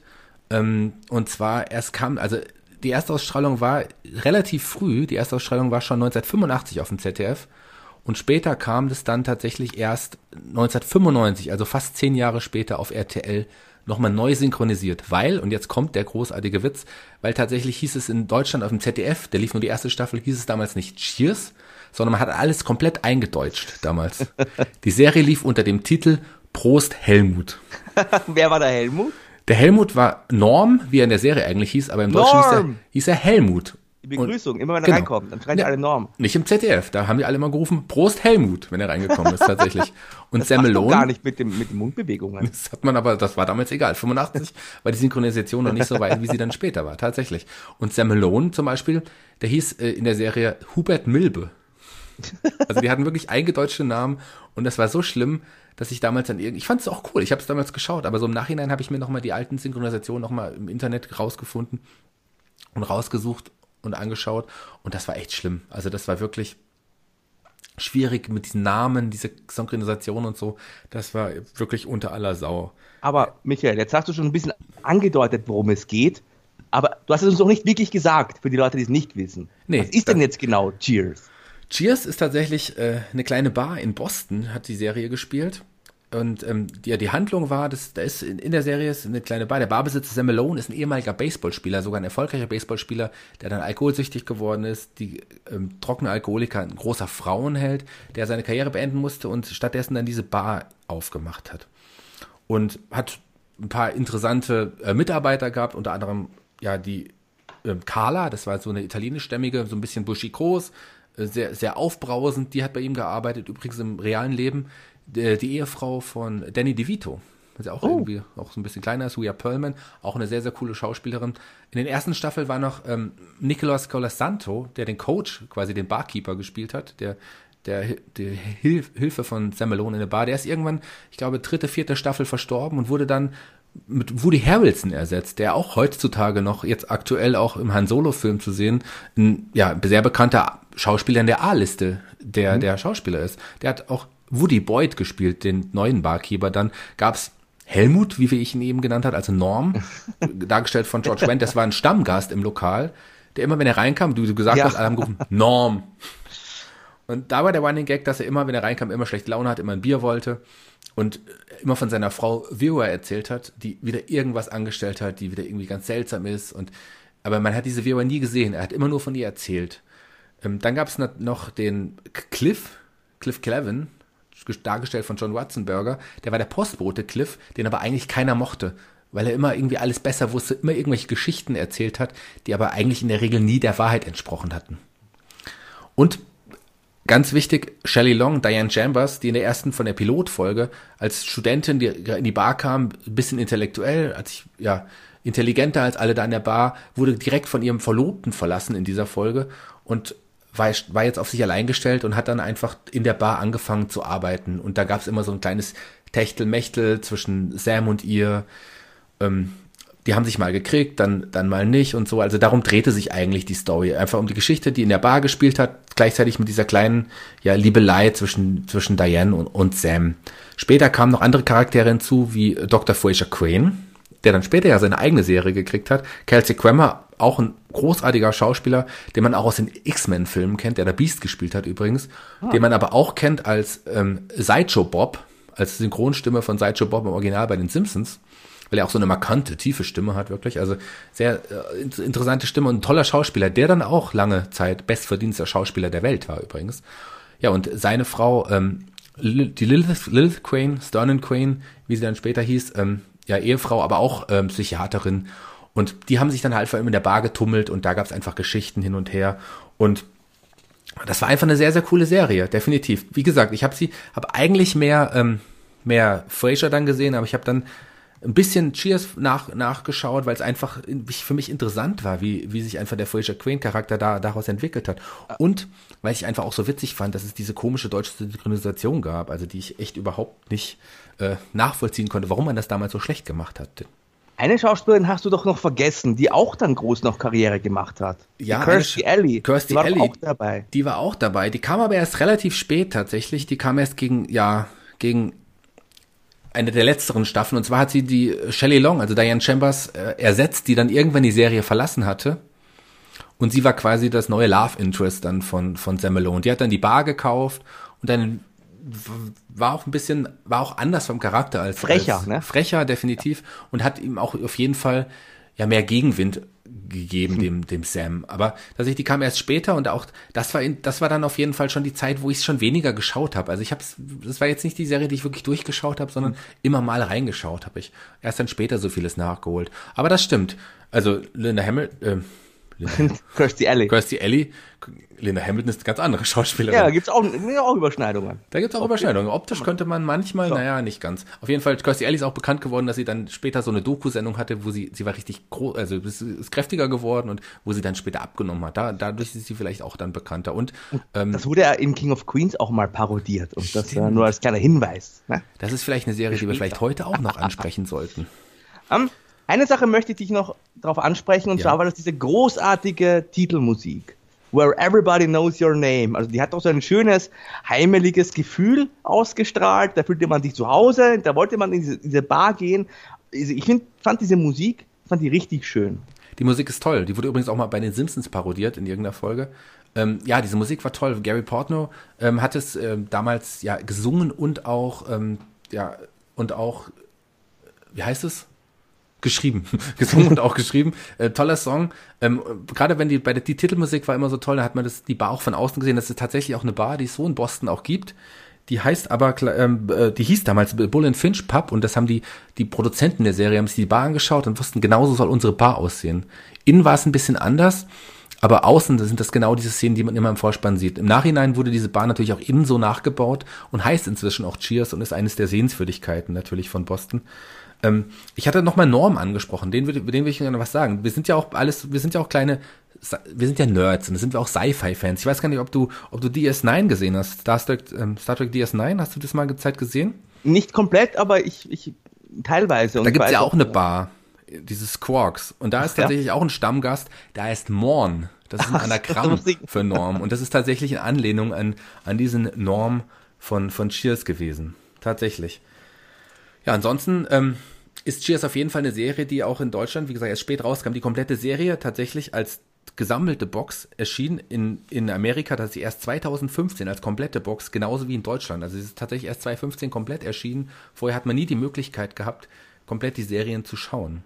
Aber Cheers ist definitiv eine auch der erfolgreichsten Serien aller Zeiten, hat 31 Golden Globe Nominierungen bekommen und wurde 117 Mal für einen Emmy nominiert und hat 27 davon auch gewonnen. Also tatsächlich eine der erfolgreichsten Serien aller Zeiten damals gewesen, hat NBC auch wirklich groß gemacht und wie gesagt hat äh, Ted Danson zu einem Riesenstar gemacht, der zeitweise der bestbezahlteste Schauspieler überhaupt war. Ja, kann ich mir vorstellen bei diesem großen Erfolg von dieser Sitcom. Ich, ich fand sie auch ganz lustig, muss ich sagen. Bin die auch ganz gerne angeschaut. Und ich weiß ja, als sie dann eingestellt wurde, war sie ja auch nicht wirklich das Ende von diesem Universum. Von diesem Universum war es tatsächlich nicht das Ende, aber das, äh, das Universum ist übrigens ein ganz gutes Wort, was du da angesprochen hast, weil es, äh, bevor ich jetzt auf die andere Serie kommen kann, es gibt tatsächlich zu diesem Serienzyklus ein großes Universum. Frasier, was wir jetzt ansprechen, ist Teil dieses Universums, aber es gab noch eine Ablegerserie, die ist ähm, äh, The Tortellis, die kam übrigens nie in Deutschland. Das ist der Ex-Mann von Carla, den man auch ein paar Mal in der Serie gesehen hat. Ähm, der hatte dann eine eigene Serie mit seiner neuen Familie, die auch in Boston gespielt hat. Und ähm, da hatten auch einige der, der Charaktere von Cheers tatsächlich auch, auch Gastauftritte. Aber es gibt noch ganz andere Serien, wo alle auch mitgespielt haben. Es gab eine Serie, die hieß, ich weiß gar nicht, wie sie im, im Original hieß, die hieß im Deutschen Die Überflieger. Auch da haben äh, einige der Charaktere von, von Cheers und Frasier auch Rollen gehabt. Ebenso in der Serie Chefarzt Dr. Westphal, ich weiß auch nicht, wie sie im Deutschen hieß. Auch die lief, zum, lief eine Zeit tatsächlich ähm, im, im deutschen Fernsehen und da haben einige der Charaktere ab und an auch Gastauftritte gehabt. Ebenso wie bei Nachtschicht mit John, das ist auch eine Serie. Also gerade ganz viele von diesen, von diesen Serien auf NBC haben auch irgendwie teilweise mal Darsteller ausgetauscht. Also auch, auch Leute von Friends oder Joey, also der Joey aus Friends war tatsächlich auch mal in irgendeiner Folge der anderen Serien auch mal zu Gast. Also so ein riesiges Serienuniversum, nicht vergleichbar mit dem Marvel Cinematic Universe, aber tatsächlich für damalige Verhältnisse schon was Besonderes, dass man auch Charaktere aus anderen Serien in die jeweiligen Serien gesehen hatte. Also das, also Alf zum Beispiel, den hat man ja auch in anderen Serien. Der hatte eher bei, der hat den, den wir gerade angesprochen haben, der hat ja auch mal Johnny Carson ähm, Sendung moderiert und wurde als war als Charakter auch mal in anderen Serien eingesetzt. Genauso wie der Fraser, den man als Gast oder in Fernsehsendungen auch mal wirklich woanders gesehen hatte. Das war schon sehr sehr cool gemacht. Aber kommen wir doch einfach zu Fraser. Sehr gerne. Fraser, also der Charakter, ihn gerade erwähnt, der ja bei Cheers ein Stammgast war. Der war bei Fraser, also Fraser war bei Cheers ein Stammgast, ähm, der auch sich zwischenzeitlich für äh, Diane interessiert hatte. Es ging sogar so weit, dass sie beiden verlobt waren und sie ihn dann aber vom Traualtar hat stehen lassen. Dann hat er bei, in, äh, bei Cheers noch eine andere Frau kennengelernt, mit der er dann verheiratet war. Lilith. Lilith, die war ganz genau. furchtbar. Die war eine ganz emotionslose Frau war das, oder? Genau. Also Haare ganz zurückgekämmt, da auch eine Psychiaterin. Die beiden waren aber auch, die waren irgendwie schon ein cooles Paar. Aber der, der, der Fraser bei Cheers war tatsächlich vom Charakter noch ein bisschen anders, als es dann später bei, bei Fraser war. Aber wie du es gesagt hast, Cheers war gerade vorbei und dann haben die ähm, Produzenten sich, haben direkt dann quasi die Sendung Fraser erfunden. Haben dann Fraser ist ähm, von Boston zurück nach Seattle ziehen lassen. Also der Hintergrund der Serie Fraser, der ist ursprünglich aus Seattle kam. Aber bevor ich da ein bisschen näher drauf eingehe, auch ein bisschen was zu den Fakten. Also Fraser ist von, lief von 1993 bis im Jahr 2004. Es gab auch elf Staffeln. Das ist, glaube ich, irgendwie ja heute bei einigen unserer Serien so gewesen. 264 Folgen. Lief, die Erstausstrahlung lief das erste Mal auch auf NBC, wie gesagt, 1993, direkt nach dem Ende von Cheers. Ich glaube, ein paar Monate später ging das dann direkt los. Und ich glaube, 95 ähm, lief das das erste Mal in Deutschland bei Kabel 1. Und jetzt erst nochmal ganz kurz äh, zu den Charakteren bei Fraser. Also Fraser Crane, den, den Charakter habe ich ja äh, erzählt, Psychiater. Und Fraser hat jetzt einen, quasi in Seattle, ist nach Seattle gezogen, hat einen neuen Job angefangen. Und zwar ist er jetzt, ähm, macht er so eine psychologische Ratgebersendung im Radio bei KCL, dem Radiosender von Seattle. Äh, ja, da rufen Leute an. Wie war das bei Domian zum Beispiel? Falls du dich an Domian noch erinnerst. Ja, klar. Wie man, wie das von Domian kennt. Also ähnlich ist es, dass, äh, die Leute rufen an und er versucht ihnen bei ihren psychologischen Psycho Problemen zu helfen.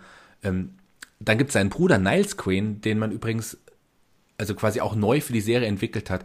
Bei Cheers hatte Fraser mal gesagt, dass er eigentlich keinerlei Geschwister hatte, aber man wollte bei, bei Fraser wollte man einen anderen Charakter, also einen, Freund von ihm einbauen und man hat dann sich für David Hyde Pierce entschieden, großartiger Schauspieler übrigens, und die hatten beide so eine unglaubliche Ähnlichkeit, dass sich die Produzenten gesagt haben, komm, das sind jetzt nicht nur Freunde, das sind Brüder, weil die sich einfach so ähnlich sehen. Das, tatsächlich war das gar nicht als Bruder ausgelegt, die Rolle ursprünglich.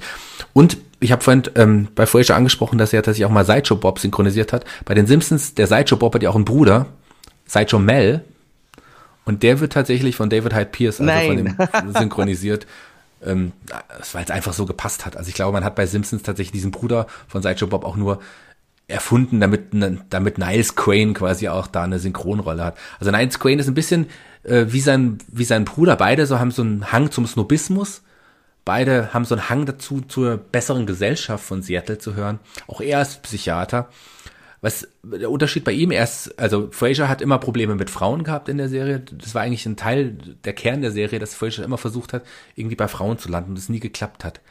Niles Crane hingegen war in die ersten Staffeln lange verheiratet mit Maris. Auch so eine Charakter, den man auch nie gesehen hat. Man hat auch immer viel über sie erzählt. Die wäre so dürr und hat ganz viele, ja, auch andere verrückte Dinge getan und ganz verrückte Eigenschaften.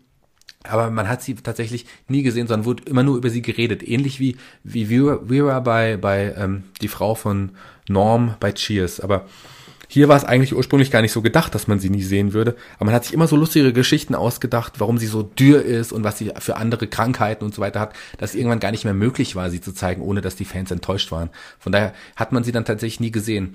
Und dieser Niles Crane, ja, ich gehe das nur zu anderen Charakteren, dann komme ich nochmal auf Niles Quain zurück. Dann gibt es noch Martin Quain, das ist der Vater von Fraser und Niles. Das ist, der ist Witwer und pensionierter Polizist. Der hatte aufgrund einer Schussverletzung in sein Bein bei einem Einsatz, tatsächlich kann er nicht mehr so richtig gut laufen und hat auch Probleme. Ganz am Anfang war er gesundheitlich so angeschlagen, dass er auch nicht mehr alleine wohnen konnte. Und Fraser, der snobistische Fraser, der jetzt so eine unglaublich, unglaublich schickes Apartment mit einem Luxuskomplex äh, in Seattle hatte, äh, der musste einfach seinen Vater zu sich aufnehmen, weil der Vater es nicht mal allein geschafft hat. Und daraus zieht sich auch so ein bisschen der Witz der Serie. Der Vater, total anders als seine beiden Söhne, wohnt bei seinem Sohn und mh, der ist einfach so bodenständig. Das ist so jemand, der sich für Bier und Sport interessiert, während hingegen seine Söhne dann eher wirklich, ähm, die gehen in die Oper, die gehen ins Theater, die hören klassische Musik, trinken Weine, die edelsten Weine, gehen in schicke französische Restaurants, auch wenn es nicht schmeckt, aber es geht halt darum, einfach in dieses schicke französische Restaurant zu gehen. So, sind im Weinclub und sowas. Und der Vater ist wirklich eher, der geht in die Bar nebenan, trinkt ein Bier mit seinen Kumpels. So, so einer ist das. Dann gab's noch Daphne, Daphne Moon anfänglich. Ähm, das ist die ja, Physiotherapeutin, die eingestellt wird und sich auch ein bisschen um den Haushalt kümmert. Die wird von Frasier eingestellt, damit sie um den Vater kümmert, weil der braucht einfach eine Physiotherapeutin aufgrund seiner, seiner Gehbehinderung. Und in, in, einer der, in der ersten Folge äh, wird sie neu eingestellt und Niles begegnet ihr als er da noch verheiratet ist und es wird zum ersten Augenblick an unsterblich in sie verliebt. Und das zieht sich über viele, viele Staffeln, ich glaube sieben, acht Staffeln, ähm, bis die beiden sich dann auch endlich kriegen. Also beide haben unterschiedlich, unterschiedliche Partner in der Zwischenzeit noch. Niles trennt sich irgendwann von, von Maris nochmal, hat dann nochmal eine andere Frau, aber irgendwann finden sie dann wirklich zueinander und sind dann bis zum Ende der Serie auch zusammen und heiraten sogar auch noch in der Serie und kriegen auch noch ein Kind. Was, aber was ganz witzig ist, dass diese Daphne Moon, ähm, die Darstellerin Jane Leaves, tatsächlich bis, also ich glaube, war über, über die ganze Zeitraum, also ab der dritten Staffel, die bestverdienste britische Schauspielerin der Welt. Also keine Britin hat mehr Geld verdient als sie. Man kann halt mit Fernsehsendungen, gerade mit Sitcoms, unglaublich viel Geld verdienen. Und das haben die, die, Sitcoms, die wir heute ansprechen, die meisten auch tatsächlich so geschafft. Ja, weil halt Sitcoms na, relativ günstig zu produzieren sind und dann halt ein bisschen mehr Geld im Budget ist, dass man dann mit Werbegeld und so weiter einnimmt, das kann man dann auch in die Schauspieler investieren. Ja, das teuerste an, an Sitcoms sind tatsächlich die steigenden Lohnkosten, weil je erfolgreicher eine Sitcom ist, umso mehr Geld muss man den Darstellern dann einfach später bezahlen. Oft hast du ja nur ein oder zwei Locations, die Ja. sind fix aufgebaut im, in der Soundstage, dann sitzt das Publikum da rundherum und du musst ja, äh, in die Deko musst du fast nichts investieren oder halt sehr selten mal für die ein oder andere Szene. Sonst hast du immer auch die Kameras gleich aufgebaut, das Set steht einfach, wenn es einmal gebaut ist, steht das dann jahrelang dort und ja, dann kommen halt nur die Schauspieler rein. So ist das. So ist es auch bei Frasier. Die meisten Szenen spielen tatsächlich in Frasers Apartment oder im Café Nervosa. Das ist so ein Café, das in der Nähe des Senders und auch in der Nähe des, des Luxuswohnung von, von Frasier ist. Ähm, oder halt im Sender direkt. Also es gibt sehr wenig Szenen in anderen Locations. Mal bei Niles zu Hause, mal bei Ross zu Hause, die ich jetzt erwähne noch, weil Ross ist die Aufnahmeleiterin von Frasier und wird mit der Zeit auch ja zu einer großen Freundin der ganzen Familie. Und da ist ein Running Gag zum Beispiel, dass sie ständig wechselnde Partner irgendwie, zumindest in der Anfangszeit, sehr, sehr viele wechselnde Partner hatte. Und daraus wird auch immer sehr viel Spott, aber ich glaube eigentlich mehr Neid gezogen, weil Fraser ja natürlich dann der ist, der nie die Frauen abbekommen hat. Also ich glaube, das ist irgendwie dann eher so der, der, der. Ich habe am Anfang habe ich gedacht, die könnten auch mal ein Paar werden, aber das wurde natürlich dann nie so der Fall. Was ich ganz vergessen habe bei bei dem Martin zu erwähnen, ist natürlich Eddie, der kleine Russell Terrier, der immer dargestellt, der immer dabei ist, der kleine Hund von Martin, unglaublich süßer Hund und ich bis heute, wenn ich mir einen Hund zulegen sollte, dann wird es hoffentlich ja, so ein kleiner Russell Terrier sein. Der ist irgendwie echt total süß. Und auch ganz wichtig, ich habe ja erwähnt, dass Martin in die Wohnung von Fraser ziehen muss einfach. Das bringt natürlich Reibereien mit sich, aber eigentlich genießen es die beiden zusammen zu wohnen. Der Martin passt nur nicht so richtig in die Wohnung, weil es ist ja wie gesagt so ein Luxuswohnung. Das Einzige, was er mitbringen durfte, war sein schäbiger, ja, äh, sein schäbiger Wohnzimmersessel, Fernsehsessel, der auch te- schon kaputt ist, teilweise mit Gaffer-Tape noch irgendwie geklebt ist, nur damit er nicht auseinanderfällt. Und der spielt auch in einigen Folgen eine wichtige Rolle. Der wird mal kaputt gemacht, dann baut ihn Fraser so direkt nach, weil es ihm dann doch leid getan hat und so weiter. Und einmal zieht Martin auch aus aus der Wohnung. Das erste, was Fraser natürlich ähm, ändert, ist den, den Sessel rausschmeißen und das, in einen von den Luxussesseln reinzustellen. Ja, das ist so, sind so die Charaktere der Serie. Fraser war, wie gesagt, sehr, sehr erfolgreich, so dass es sogar in Seattle noch heute einen eigenen Fraser Crane Tag gibt. Weil Was, was passiert da? Ne, der hat, also es, zur hundertsten Folge damals hat man, hat der Bürgermeister von Seattle damals den Fraser Crane Tag ins Leben gerufen. Da wurde tatsächlich ein riesengroßes Fest gefeiert in der Stadt und man hat das in, der, in die Folge 100 auch eingebaut. Also da gab es auch wirklich den Fraser Crane Tag und Fraser war auf dem Weg dahin, ähm, ja, eine Rede zu halten und hat dann sich aber dann doch lieber um andere Menschen gekümmert. Äh, ähm, und da hat man wieder gezeigt, dass Fraser eigentlich obwohl er so ein Snob ist und meistens immer an sich selber denkt, doch irgendwie doch ein ganz, ganz guter Mensch ist. Und bei diesem Fraser-Tag in Seattle gibt es einfach, ist so ein Fest einfach in der Nähe des Space Needle in Seattle, ähm, wo dann Leute einfach feiern, dass, dass diese Serie die Stadt so bekannt gemacht hat einfach.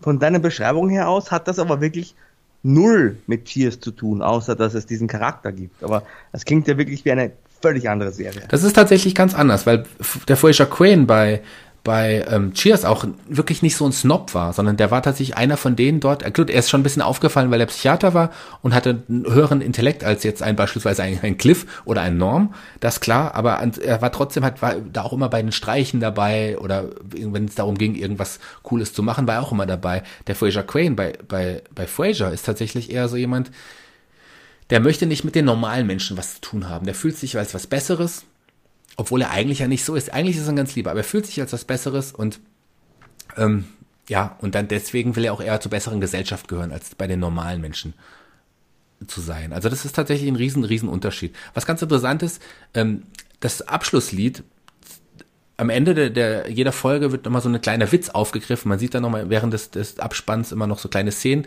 die auf einer auf einem kleinen Witz in dieser Serie basieren. Und im Hintergrund läuft immer ein tolles Lied, ähm, Toss Salad and Scramble Eggs. Das ist ein Song, den tatsächlich auch ähm, Kelsey Grammer, also Fraser Crane, selber singt dann. Und das ist auch, äh, auch ein Running Gag quasi dann am Ende. Ich habe die Serie nie so komplett geschaut, muss ich sagen. Ähm, wenn du sie mir dann jetzt empfehlen möchtest, warum? Weil du hast ja erzählt, du schaust sie jetzt nochmal, gerade durch mit deiner Freundin. Warum sollte ich denn da jetzt doch noch die Zeit investieren? Es lohnt sich, weil es wirklich eine witzige Serie ist. Also äh, die Serie wird tatsächlich im Laufe der, der Zeit schwächer. Gerade mhm. wenn sich dann Niles und Daphne wirklich bekommen, ist ein bisschen Witz draußen. Es sind zwei Staffeln, die sehr viel schwächer sind. Ähm, da gibt es zum Beispiel äh, blöd dir jetzt einfach die schlechten Sachen zu erzählen, aber ich komme noch zu den guten, keine Angst. ähm, da gibt's, also die, die Darstellerin der Daphne Moon äh, war dann zu dem Zeitpunkt schwanger. Mhm. Und sie hatte vorher nicht um Erlaubnis gefragt, quasi, oder um Erlaubnis klingt ein bisschen hart, aber sie hatte den Produzenten nicht Bescheid gesagt, war dann plötzlich schwanger. Ich war, es war auch nicht geplant. Dann hat man einfach die Story eingebaut, dass sie, seit die zusammen sind, die beiden einfach so viel, also wir angefangen so viel zu essen. Und die ist halt wirklich in wenigen Folgen sehr, sehr viel kräftiger geworden, weil sie halt schwanger war. Und das hat man dann als Storyline eingebaut. Das fand ich zum Beispiel total blöd. Dann hätte man sie lieber erstmal rausnehmen sollen eine Zeit. Später bei ihrer zweiten Schwangerschaft wurde das auch als Schwangerschaft da eingebaut. Aber der Grund, warum man es eigentlich schauen sollte, also ich meine, wie gesagt, es wurde dann schlechter. Aber es war dann, die letzten Staffeln waren auch wieder ganz cool. Wobei die zehnte Staffel, dass ich lange nicht in Deutschland lief. Aus irgendeinem Grund hat die kein deutscher Sender die Rechte gehabt, kam erst, ich glaube, 2011, 2012 das erste Mal überhaupt im Fernsehen. Und auch die deutsche DVD-Veröffentlichung der zehnten Staffel, die gab es erstmal nicht. Da kam erst die elfte raus hm, und die zehnte nicht. Genau genommen, ich weiß nicht genau, warum das so war, aber ich habe mir die dann nie bekommen und habe mir jetzt irgendwann vor kurzem erstmal die Gesamtbox nochmal gekauft. Aber warum du schauen solltest, um jetzt dazu zu kommen, ist auf jeden Fall dieser Witz am Anfang. Also das ist auf, der Witz da beruht sehr viel auf, auf, auf ähm, Dingen, die die Leute einfach missverstehen, auf Missverständnissen untereinander, die da einfach sich dann so, so hoch, hoch, ähm, hoch, wie heißt das Wort? Hochstilisieren? Ja.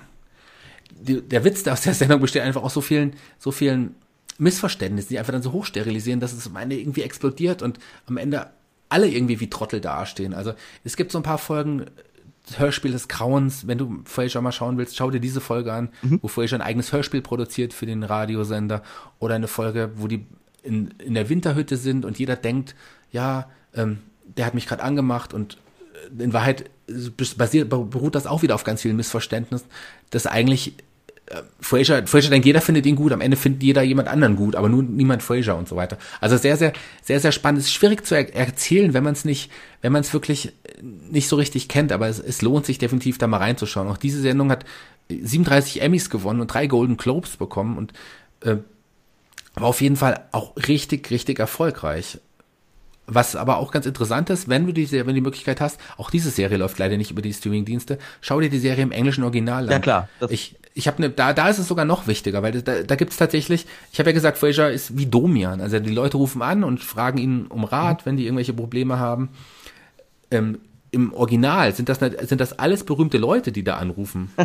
tatsächlich. Also nicht dann irgendwie, im Deutschen ist es synchronisiert, man kriegt das gar nicht mit, aber im Original sind es eine Reihe von, von Prominenten, die angerufen haben. Zum Beispiel sogar eine Cathy Witt, äh, Eddie Van Halen, ein Mel Brooks, Elijah Wood, Kevin Bacon, Macaulay Culkin, solche Leute, Matthew Broderick, Carrie Fisher, also wirklich äh, Leute, die, John, John Cusack, Cal Berry, sogar Leute wie John McEnroe, also wirklich quer durch die Bank, Stephen King, Pro, Prominente aus verschiedenen Bereichen die, äh, das ist einfach witzig. Gut, man, man, ganz oft erkennt man natürlich die Stimme nicht, wenn man die Stimme im Original nicht kennt. Aber am Ende jeder Folge steht dann nochmal da, wer es dann im Grunde war, der angerufen hat. Also von daher sehr, sehr witzig. Es lohnt sich definitiv, die Serie zu schauen.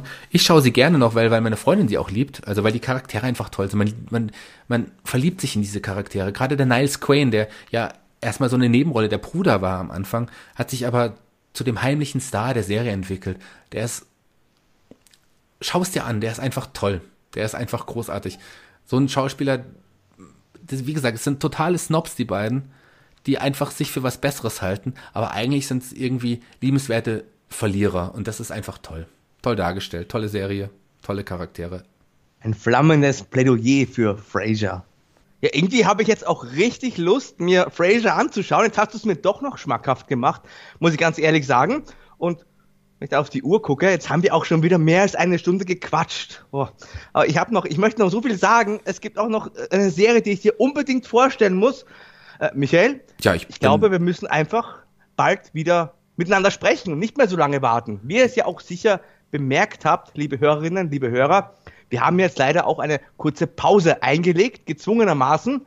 Deswegen sprudelt es ja nur so aus uns heraus derzeit. Die Pause war sogar etwas länger als kurz, leider, aber es äh, lag ja leider an technischen Problemen, wie du es auch auf unserer Facebook-Seite schon ein paar Mal erwähnt hattest. Ja, mein Rechner hat leider äh, das Zeitliche gesegnet und ich habe lange versucht, quasi die Daten zu retten und ähm, den Mac wieder zum Laufen zu bringen mit Hilfe des Mac Stores, wo ich dann auch mehrmals tatsächlich über eine Stunde hinfahren musste, weil wir hier in Fulda leider keinen Mac Store hatten und da ist es ja auch mit Terminen sehr schwer. Also hier alles hin und her, letzten Endes konnte mein Mac nicht gerettet werden, die Daten dafür schon. Äh, neuer Mac musste gekauft werden, da ist jetzt alles übertragen. Dann war ich zwischendrin noch im Urlaub, das heißt, ich konnte auch teilweise äh, den Mac jetzt noch nicht nutzen. Wir haben uns ja auch gesehen in der Zeit, wir waren ja auch zusammen in Berlin, lieber Markus, das war sehr, sehr schön. Ähm, ja, jetzt läuft wieder alles, jetzt konnten wir endlich wieder aufnehmen, haben jetzt so viel für dieses Thema vorbereitet, dass wir eigentlich die Zeit gar nicht mehr ausreicht. Was machen wir denn da, Markus? Weißt du was, jetzt haben wir so eine Pause gemacht, jetzt sind wir wieder da, zum Glück.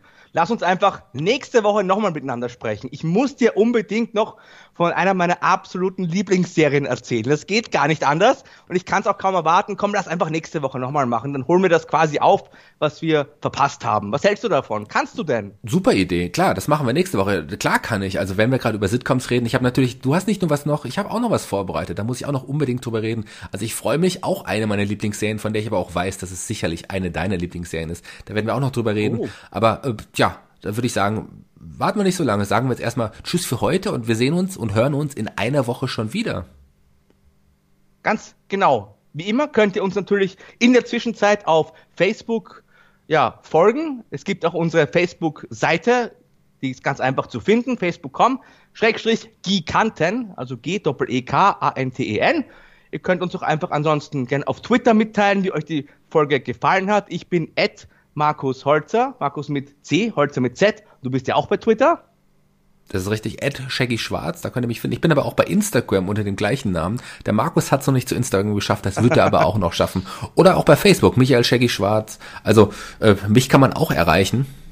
Sollte man auch, ist immer sehr spannend. Vielleicht postest du dann auch einen von deinen schönen Witzen.